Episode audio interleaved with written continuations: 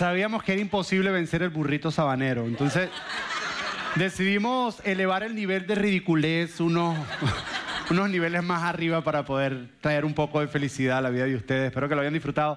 A partir de las, al salir de esta reunión va a estar en las redes sociales, compártanlo, dedíquenselo a las personas. Vamos a ver qué, qué ocurre. Pero simplemente lo hacemos para que ustedes las pasen bien. Una de las cosas que nosotros entendemos que es necesario para acercarte a Dios. No es necesario, pero ayuda, es reírte. Por alguna razón pensamos que Dios es un Dios serio, que está molesto y pasarla bien es parte, es parte de estar juntos en familia, es parte de hacer esto que hacemos. Y estamos en esta serie que se llama Simplemente Navidad. Si es tu primera vez con nosotros, te damos la bienvenida una vez más. Ya Mario lo dijo. Gracias. Nuestra visión es bien sencilla, es ayudar a las personas a acercarse a Dios. Y lo hacemos de una manera un poco diferente y relevante. Si tú eres una persona que no le gusta la iglesia, este lugar fue diseñado para ti porque nuestro eslogan es una iglesia para gente que no le gusta la iglesia. Por eso llegaste y no te sientes en una iglesia. Y hemos decidido empezar esta serie que se llama Simplemente Navidad. Nosotros enseñamos por serie. La parte terminamos la próxima semana, lo cual no te puedes perder. Pero ¿por qué lo llamamos Simplemente Navidad? Porque hay una tendencia en todos nosotros, en esta época del año, en complicarnos la vida. Hay una tendencia en poner más cosas en nuestra agenda del tiempo que podemos manejar. De repente tienes un compromiso, que tienes una cena en el trabajo junto con una cena con los amigos y una cena con unos amigos de tu hijo y el cumpleaños y un montón de cosas y se te empieza a complicar la vida y no llegas a tiempo y estás complicado. O te complicas la vida gastando más dinero del que debes de gastar, entonces luego entras en deuda porque ahora tienes el compromiso de que este me dio un regalo y como yo no le voy a dar un regalo y nos complicamos la vida y nos llenamos de estrés. Y una de las cosas que hemos descubierto en Iglesia Doral es cuando complicamos la vida, perdemos de vista aquello que es verdaderamente importante en la vida. Cuando complicamos la Navidad, perdemos de vista aquello que es verdaderamente importante en la Navidad. Y nosotros nos hemos dado cuenta que las cosas importantes están en lo simple. No en lo complicado, sino en lo simple. Ponte a pensar, por ejemplo, la Navidad. Tus mejores recuerdos navideños están en las cosas simples, no en las cosas complicadas. No en las idas al mall y en las colas, y esos son malos recuerdos, pero los mejores, los mejores es cuando juntos colocan el arbolito de Navidad, cuando juntos colocan la decoración de Navidad. Esos son los mejores recuerdos. Si, si eres de Venezuela, tu mejor recuerdo es cuando hacen las hallacas juntos. esos recuerdos navideños son los mejores recuerdos de Navidad. Entonces hemos encontrado que para poder disfrutar la Navidad tenemos que irnos a lo simple. Más, tenemos esta declaración que es lo que lleva toda la serie, que dice que nuestra habilidad de aprovechar al máximo esta Navidad depende de nuestra capacidad de poder simplificar la Navidad. Y por eso estamos haciendo esta serie que se llama Simplemente Navidad. Estamos tratando de quitar todo lo complicado y tratar de simplificarle. Comenzamos la semana pasada y la manera en que lo simplificamos es que lo dijimos de esta manera. Navidad es esperanza. Que no importa en qué situación tú te encuentres en tu vida, en qué momento, situación o circunstancia, si te encuentras sin esperanza, la Navidad te recuerda que hay esperanza. Que este no es el final de tu historia. Que Jesús que Jesús cuando llegó trajo esperanza al mundo y puede traer todavía esperanza a tu corazón, que Él va a cumplir toda promesa que te ha hecho. Eso fue lo que fue la semana pasada. Ahora, esta semana, esta semana tengo que confesarles que a pesar de que estoy enseñando esto, que la Navidad es simple, he sido víctima de una Navidad complicada. Esta semana pasada tuvimos, mi familia y una semana muy, muy complicada, tuvimos muchas cosas que hacer. Eh, tuvimos que tuve que sacar un día extra que no teníamos pensado para estar grabando este video. Luego mi hijo Matthew tuvo un concierto de coro, primera vez que canta en el colegio, en el coro, y tuvo un concierto y tuvimos que ir en la noche a hacer eso. El viernes en la noche tuvimos nuestra cena con todos los voluntarios de Iglesia Oral que hacen que esto sea posible. Más de 80 personas fueron a la cena, más de 100 voluntarios ahí funcionando en la iglesia. Cuando, cuando comenzamos éramos ocho, éramos ocho voluntarios nada más, ya hay más de 100 y mira cómo comen esos. Entonces, estábamos en el corre-corre, mi esposa me estuvo ayudando con todo lo de la fiesta y, sin darme cuenta, varias cosas que, me permiten, que nos permiten a nosotros celebrar la Navidad se estaban saliendo de mis manos. Por ejemplo, hay, hay una tradición que nosotros eh, adquirimos hace unos unos 3, 4 años atrás, no tiene nada que ver con el mensaje de Jesús, pero nos pareció extremadamente divertida, que se llama Elf in the Shelf, que es un pequeño elf que tú pones y tiene una historia, pero nosotros no hacemos la historia, lo divertido es conseguir el muñequito. Y esta semana llevan cuatro días que Matthew se voltea en la mañana y me dice, hey papi, llevas cuatro días que no escondes el muñequito, ¿cuándo lo vas a esconder? Entonces me di cuenta y dijo, wow, se me está yendo de las manos, se me está yendo de las manos la Navidad. Una de las cosas que yo hago con mis hijos, empezando el primero de diciembre, no he podido hacerlo por lo complicada que está la Navidad, es que leemos la historia de la Navidad en la Biblia. Yo me siento con Mateo antes de acostar y la leemos, son dos, tres capítulos, pero cuando se termina la volvemos a empezar y la volvemos a empezar y hablamos acerca de la historia de la Navidad y no he podido hacerlo con él. Eh, espero poder comenzar a hacerlo esta noche o el día de mañana, no sé cuán cansado termine hoy. Pero digo, se me está yendo la Navidad, una, una tradición personal, esta es de Josué, mi esposa no la entiende mucho, y es que para mí, para que sea Navidad, tengo que ver la novicia rebelde. Si yo no veo The Sound of Music, no es Navidad. O sea, yo tengo que ver la novicia. Y si es la viejita, mejor. Hace, hace, y hace dos años, eh, un canal de televisión la hizo en vivo con Carrie Underwood, que es una cantante de country, y llevaba dos años sentándome en familia a ver la novicia rebelde sentía Navidad. Y este año decidieron, decidieron no hacerlo y decidieron hacer Alicia en el País de las Maravillas, lo cual no entiendo, pero dije, bueno, adquiramos una nueva tradición, lo van a hacer en vivo, vamos a vernos. Y después me di cuenta que había pasado el día y no lo había visto. Y dije, wow, me estoy perdiendo, me estoy perdiendo la Navidad. Ahora, pero el clásico de nosotros, como familia y como pareja en Navidad, es ver el concierto de Navidad de Michael Bublé. Eso es todos los años, son las mismas canciones trae invitados diferentes, pero Michael Bublé es mi cantante favorito de Navidad. Yo no lo escucho en ningún otro momento del año, lo escucho en Navidad. Es una cosa como la, la transferencia de las gaitas, no sé, pero nada más en Navidad lo escucho. Y y es algo que nosotros nos sentamos, lo vemos, lo miramos. Y el viernes, jueves en la noche, a eso de las 11 de la noche, estaba yo sentado ya a punto de acostarme a dormir, haciendo lo que todos nosotros hacemos en la cama a punto de acostarnos a dormir. Tenía mi teléfono revisando Instagram y Facebook. Eso es lo que todos hacemos. Y mientras yo estaba revisando Instagram y Facebook, ese día alguien pone el siguiente post. Y es que había pasado el concierto de Michael Bublé. Esa noche y dije, wow, todos son unos curiosos y están leyendo lo que el man escribió. Ni lo conocen. Y ese día yo dije, wow, me estoy perdiendo la Navidad. Wow.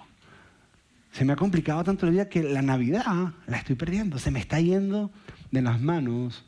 Se me está yendo de las manos esta Navidad. Y tú dices, ya José, pero tú estás como que exagerando. Ah, es un concierto, yo lo grabé, ¿querés irlo a ver a mi casa? No es tan complicado tampoco. En YouTube seguro lo tienen. Y dije, wow, se me está yendo la vida. Ahora, quiero hacerte una pregunta. ¿Será posible que se nos pierda la Navidad? ¿Será posible que lleguemos a enero y cuando volteemos para atrás hayamos hecho un montón de cosas y lo que es verdaderamente importante no lo hayamos hecho? Y miremos para atrás y se nos haya ido la Navidad, se nos haya ido lo que es verdaderamente importante. Que hayamos perdido de vista la Navidad, que hayamos perdido la Navidad. ¿Será posible? Hace dos mil años, al dueño de una posada en un pueblito llamado Belén se perdió de la Navidad, de la primera Navidad en la historia. No, sabemos por qué y cuáles fueron las razones, pero cuando José y María llegaron a su posada, él no los dejó entrar. Él se perdió de la oportunidad de ver a Dios hacerse hombre. Él se perdió la oportunidad de ver el rostro de Dios. Se perdió la oportunidad de celebrar la primera Navidad. Y no sabemos por qué. Pero debido a que Él rechazó la entrada de ellos, encontramos esto en la historia de la Navidad que dice, mientras estaban en Belén, y se refiere a José y a María, a ella, a María, le llegó el tiempo y dio a luz a su primer hijo, lo envolvió en pañales y lo acostó en un pesebre. Un pesebre, nosotros vemos ahí algo bonito, un pesebre es el lugar donde echan los alimentos para que los animales coman. Dice, lo acostó en un pesebre porque, lo habían porque no habían encontrado lugar para ellos en la posada. Yo no sé por qué, pero no encontraron lugar. Y no conocemos muchos detalles de la vida de este hombre. Es más, no sabemos de la interacción, no sabemos si José y María hablaron con él personalmente. O él simplemente les mandó a alguien a decir, diles que no hay espacio. No sabemos qué hora del día eran en el momento que hablaron. Es más, no sabemos si María y José llegaron con el niño en brazos o todavía estaba en el vientre. La Biblia no nos da esas especificaciones. Lo que sí sabemos es que en ese momento en la historia Dios buscó en el planeta Tierra un lugar donde descansar y le fue rechazado ese lugar. Dios buscó un lugar donde descansar y fue rechazado Dios. La pregunta, ¿por qué? Realmente no sabemos, pero yo me imaginé algunas razones. Algunas razones por la cual el dueño de esta posada no quiso dejar entrar a Dios a su posada. La primera es obvia, es lo que nos dice la historia. La posada estaba llena, mucha gente. Si ves, Belén, Belén en esta época era un pueblito de 100 a 300 personas únicamente. Pero debido al censo que el emperador Augusto había mandado hacer, Belén, en una ciudad que solamente caben 300 personas, había miles y miles de personas. Habían mercaderes por todos lados. Belén se había convertido en un boom económico en este momento de la historia. Todas las personas que habían salido de Belén, que habían emigrado a otros países o a otras partes de Jerusalén, tenían que regresar a Belén para hacer el censo y ahora hay miles y miles de personas. Y este hombre, como buen negociante, te aseguro que aprovechó cada rincón de su posada para meter personas. Yo imagino que en vez de camas de una sola persona hizo literas de tres mandó a comprar literas y dijo, aquí cabemos tres. Empezó a poner eh, sleeping bags en el piso, puso personas a dormir en los muebles, en los pasillos, en todos lados. Si alguien podía dormir de pie, lo ponía a dormir de pie contra una pared porque no sabíamos cuándo iba a volver a ocurrir este boom económico. Esto nos va a dar suficiente dinero para el resto del año. No nos vamos a tener que preocupar. Y entonces en el momento que José y María llegan, Él les dice, estamos llenos no hay espacio, no hay espacio, estamos ocupados hasta el máximo. Pero yo me hago la pregunta, porque María en ese entonces está inmensa, está enorme, está en el último trimestre. ¿Cómo no le van a encontrar espacio a una mujer embarazada? cualquier persona que está adentro y ve la situación dice, espérate, yo me salgo, porque se ve que ella necesita un espacio. Yo, le cedo mi espacio, tal vez él hubiera preguntado, hey, hay, una mujer que está embarazada, ¿será que, que alguien le puede ceder el espacio? Es mucho más fácil que una persona en otras condiciones diferentes pueda, pueda dormir afuera, pero, pero ella era bien difícil. es más, yo me imagino que a cualquiera de ustedes que se encuentran en esa situación y si hubiera estado ahí, seguramente hubieran dicho, hey, al dueño de la posada, hey, dame, yo salgo, deja que ella entre.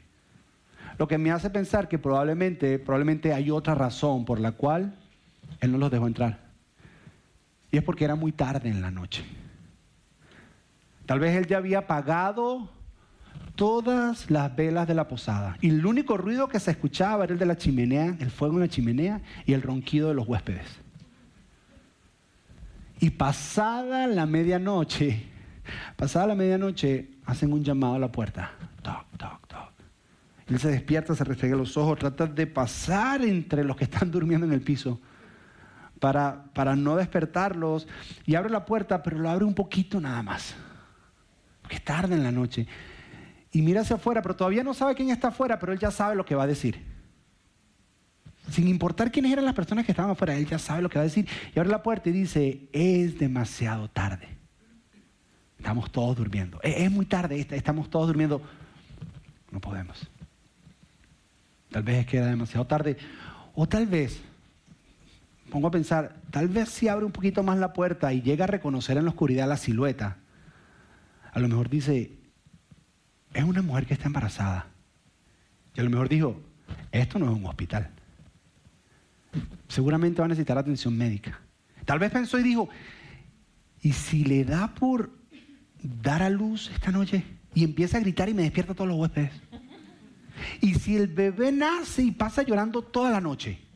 Me va a despertar a todos los huéspedes y entonces todos van a pedir reembolso y me voy a perder de lo que hay. Esto se complica mucho. ¿Sabes qué? Mejor, mejor no. O, a lo mejor, a lo mejor cuando los miró, José y María se veían personas muy comunes. No, no había nada especial en ellos. Cuando tú los veías, es más, ellos fueron una pareja más que les fue rechazada la entrada a la posada. No fueron los únicos tal vez se veían muy comunes, porque cuando llegaron no llegaron el rey José y la reina María. No llegaron en camellos y con un desfile, no. Llegaron José y María en el burrito sabanero.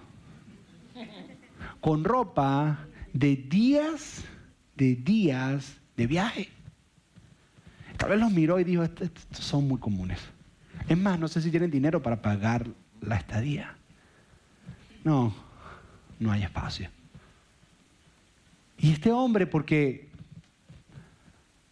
estaba muy ocupado, se le iba a complicar la vida, o era muy tarde en la noche, porque eran muy comunes, no sé cuál fue la razón, se perdió, se perdió la Navidad. Se perdió la primera, se perdió la primera Navidad.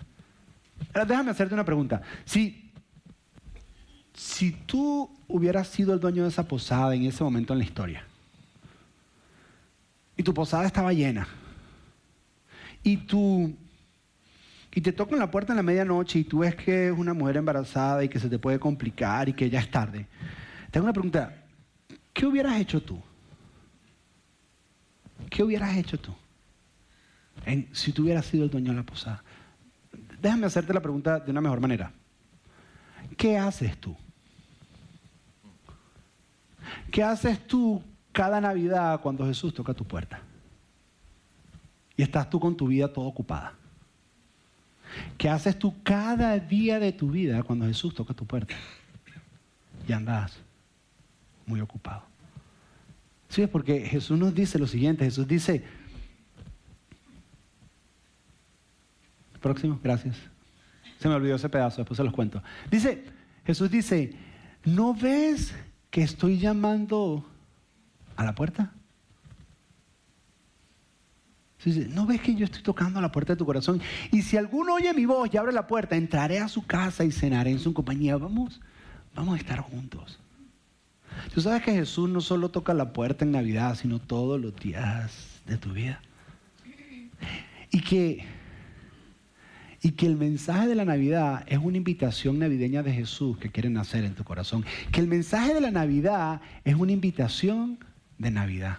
Es el deseo de Jesús de nacer en tu corazón, lo cual lo hace todos los días. Y yo tengo personalmente, Josué, yo tengo una teoría por qué Jesús nació en un pesebre. Los pesebres, los pesebres huelen mal.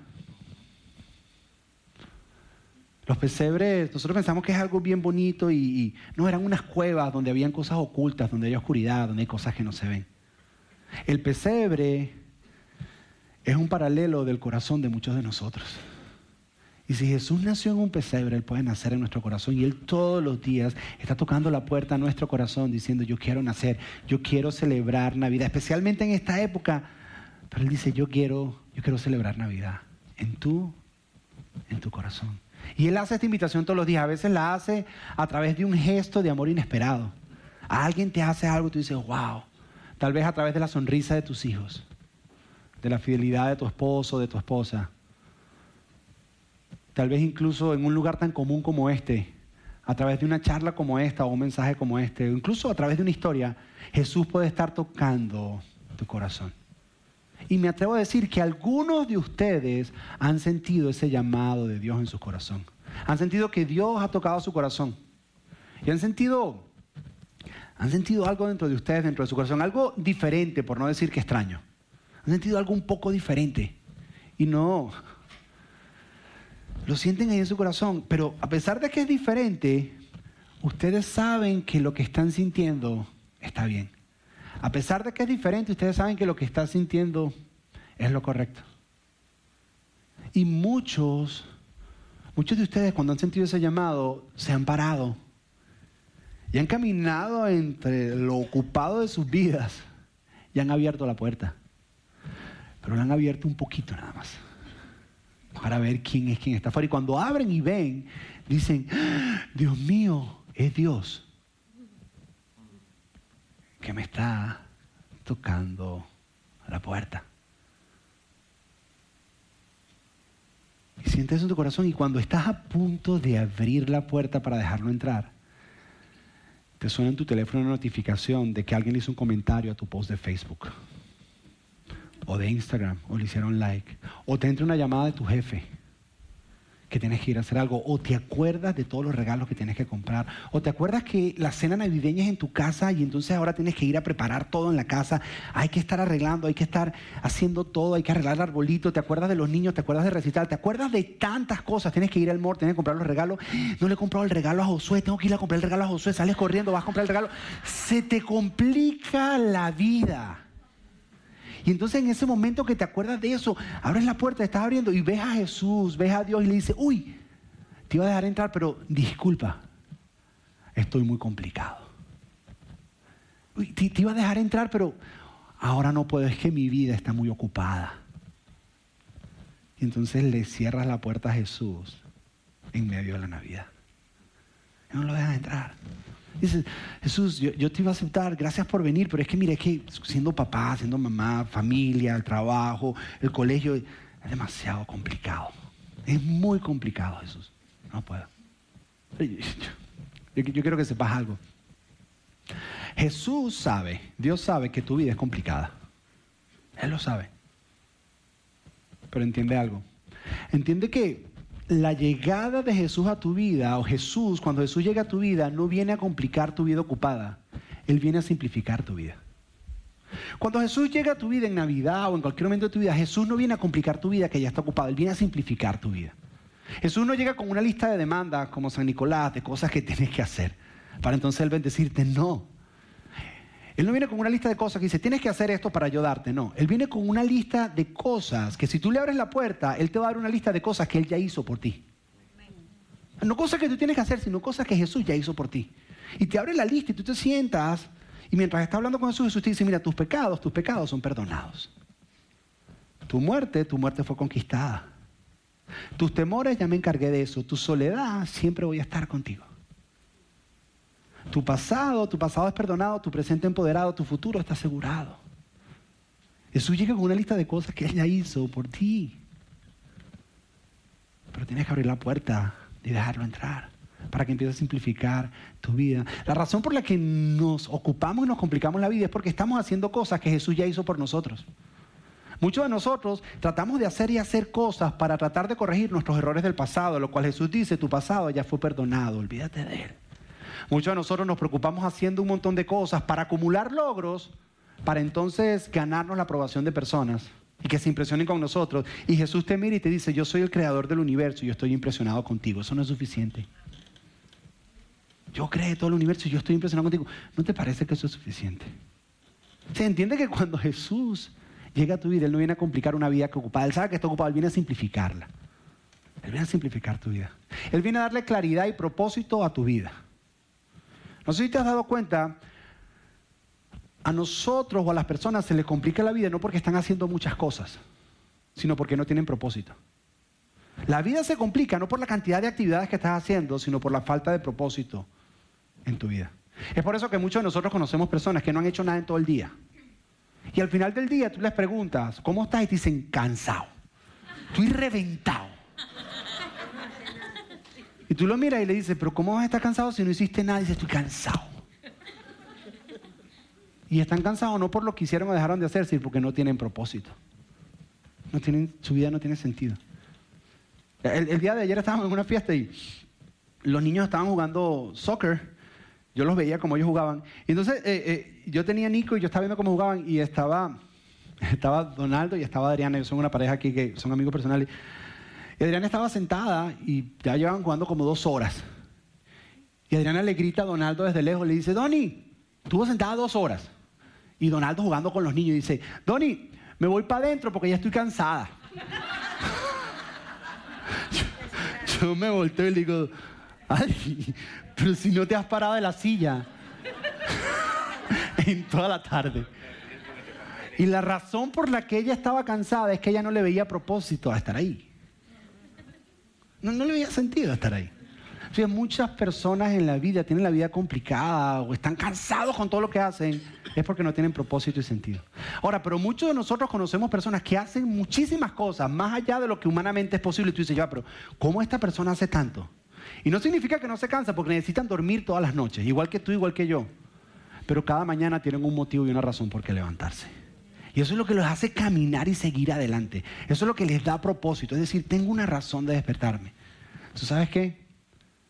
Cuando tú abres esa puerta a Jesús y dejas que Jesús simplifique tu vida en la Navidad o en cualquier momento de tu vida, pero especialmente en la Navidad, Él te va a dar un propósito y una motivación y un sentido de vida. Eso, eso es lo que Jesús promete. Promete en Navidad. Esa, es la invitación. Esa es la invitación que Jesús nos da. Entonces tú estás complicada, está complicada tu vida. No, eso viene a darle sentido, eso viene, eso viene a simplificar tu vida.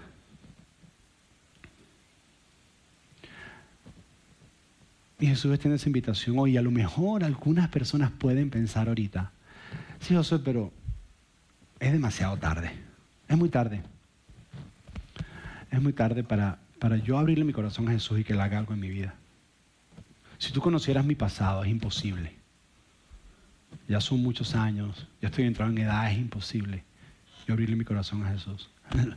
Lo bueno es que la Biblia está llena de historias a las cuales, las cuales pensaban que era muy tarde y Jesús les tocó la puerta. Y ellos celebraron Navidad y Dios les dio propósito y sentido a sus vidas. Abraham tenía 75 años. Ya había dejado su vida como que se había acabado. Y Dios tocó la puerta de su corazón y le dio sentido y propósito a su vida. Él le abrió su corazón. Dios hizo un llamado a su corazón. Moisés estaba retirado. Ya no quería hacer más nada, cuidando ovejas por allá. Y estando retirado, Dios tocó su corazón. Él le abrió su corazón a Dios. Encontró propósito y sentido en su vida. Jacob era un mentiroso, tramposo. Engañó hasta su, hasta su madre, le engañó. La mamá, papá, tío, engañó a todo el mundo. La lacra más lacra que pueda haber. Y Jesús, Jesús tocó su corazón y lo llamó y él abrió el corazón, él celebró Navidad y encontró propósito en su vida. Eliseo estaba deprimido, en una esquina, en depresión. Y a pesar de su depresión, Dios tocó su corazón, Él abrió su corazón, celebró Navidad y encontró propósito y sentido a su vida. Pedro maldijo a Jesús. Pablo lo persiguió. Tomás dudó de él. Y todos ellos, Dios tocó su corazón. Les hizo una invitación. Ellos abrieron la puerta, tal vez al principio la abrieron un poquito. Pero luego dejaron todas las cosas que los distraía de Jesús, abrieron y dejaron que Jesús entrara y la vida de ellos fue simplificada, la vida de ellos fue cambiada. Encontraron propósito en su vida. Celebraron Navidad. Y eso es lo que está haciendo Dios el día de hoy. Está extendiendo una invitación para celebrar Navidad. ¿Por qué? Simple. Dios te ama. Dios te ama más allá de lo que tú puedes imaginar.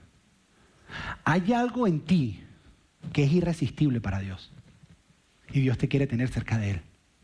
Hay algo que cuando Dios te ve, Dios dice, no me puedo resistir y Él te quiere tener cerca. Y hace todo lo posible por extender esta invitación, hasta el punto de enviar a su Hijo que se hiciera hombre y que muriera en una cruz, para tenerte con Él.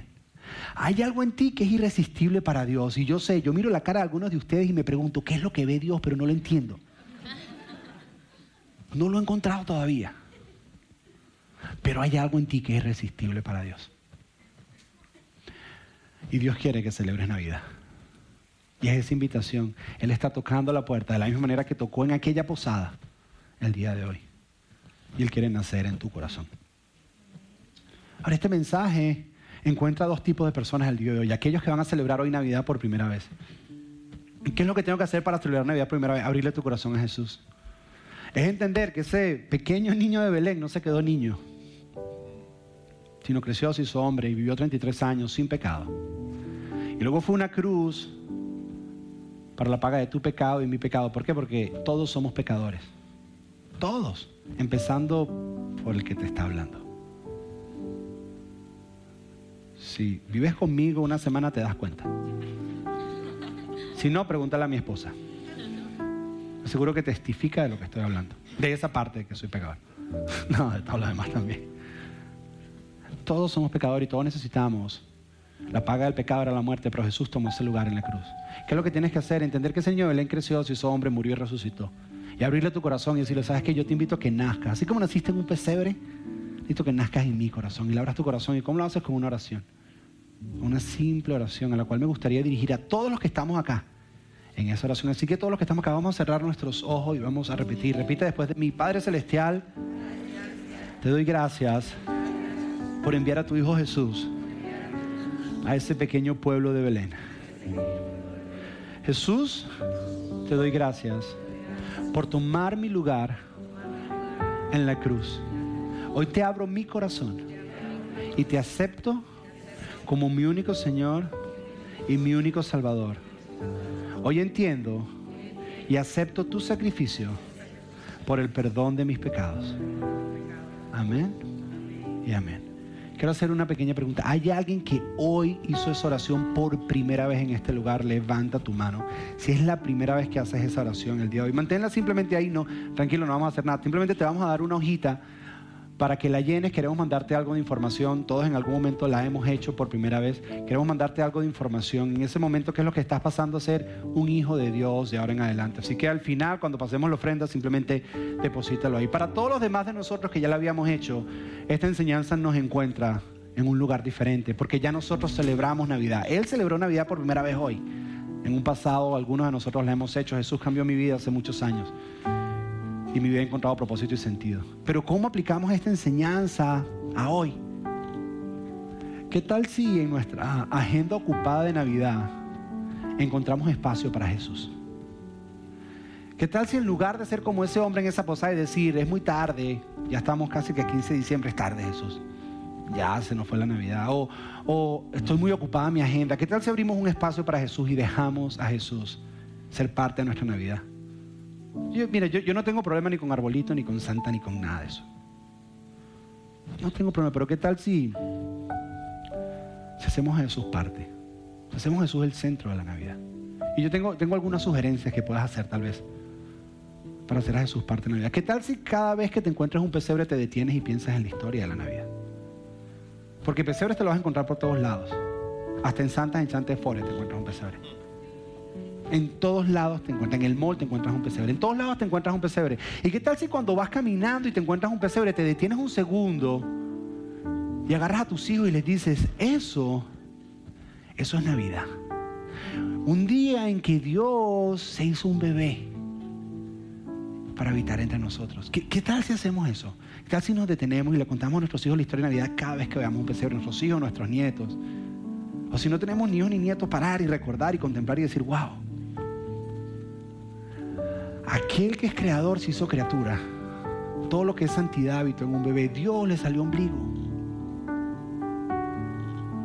¿Qué tal si contemplamos esa realidad de que todo lo que es Dios ya es incontenible? Aquel que no depende de nada se hizo dependiente, un bebé que necesitaba ser alimentado, que aquel que todo lo sabe tuvo que aprender a caminar, que aquel que todo lo sabe tuvo que aprender a hablar. Y se hizo todo eso por amor a ti, por amor a mí, de tenerte y decir, wow, esto esto es Navidad. Otra propuesta, ¿qué tal si el 24 o el 25, el día que abren los regalos? Yo no sé, diferentes tradiciones en diferentes casas. Indiferentemente de la historia que tú les cuentes a tus hijos, tomes un segundo y digas, ¿sabes qué? Vamos a detenernos y vamos a darle gracias a Jesús. Porque el mayor regalo fue que Él vino y estuvo entre nosotros. Y la razón por la que nos podemos dar estos regalos es porque Él lo hizo posible en nuestras vidas. Así que vamos a tomar cinco segundos y vamos a darle gracias, Jesús. ¿Qué, tal si haces eso? ¿Qué tal si haces eso? ¿Qué tal si lees con tus hijos la historia de la Navidad? No tienes que hacerlo todas las noches, pero ¿qué tal si el 24 en la noche decir, miren, voy a contarles la historia de la Navidad? ¿Qué tal si incluimos a Jesús en la Navidad? Se trata de Él igual, su cumpleaños. ¿Qué tal si lo incluimos? Y tal vez la mejor de todas, tal vez la más práctica y la que mejor pueden hacer para incluir a Jesús en la Navidad, se las voy a decir la semana que viene. La semana que viene cerramos la serie y les voy a dar tal vez la manera más práctica de incluir a Jesús en la Navidad. Por ahora, tienes una semana para buscar pesebres por donde sea. Ponlo en tu screensaver de tu iPhone. Yo no sé si los retroides aceptan a Jesús. Yo creo que sí, los retroides aceptan a Jesús. Le pueden poner a Jesús. David, los retroides aceptan a Jesús. Sí, ah, también, ok. Entonces, lo pones ahí o le cuentas a tus hijos. O, cómprate, cómprate una historia de Navidad y léesela a tus hijos, pero de Jesús. Que esta agenda ocupada o complicados que estemos, que podamos hacer Jesús parte, parte de esta Navidad. Cierra tus ojos, vamos a orar. Padre, gracias Señor. Gracias. Gracias por enviar a tu Hijo Jesús a ese pequeño pueblito de Belén. Pueblito insignificante, olvidado por muchos, pero recordado por ti. Lo que nos, nos trae a la mente que no importa nuestra condición, nuestra situación, No importa lo que estemos viviendo, tú nunca te lo olvidas de nosotros, Señor. Por muy insignificante que nos sintamos, tú te acuerdas de nosotros y extiendes esta invitación a nosotros. Porque de todas las posadas había esa pequeña posada en Belén y tú te recordaste de esa posada y enviaste la invitación a esa posada, así como lo envías a nuestro corazón el día de hoy. Que no se nos olvide que la Navidad es una invitación tuya a entrar a nuestras vidas. Que nuestras vidas no estén demasiado ocupadas como en esa noche para no recibirte. No permitas eso, Dios. Que nuestras vidas no pensemos que es demasiado tarde, que no te veamos como algo muy común. Que en cada momento podamos verte y recibirte en nuestras vidas, Señor. Intersecta, interrumpe nuestra Navidad, Señor, como tú quieras. Ese es nuestro anhelo, nuestro deseo, Dios. Lo pedimos en el nombre de Jesús. Amén y amén.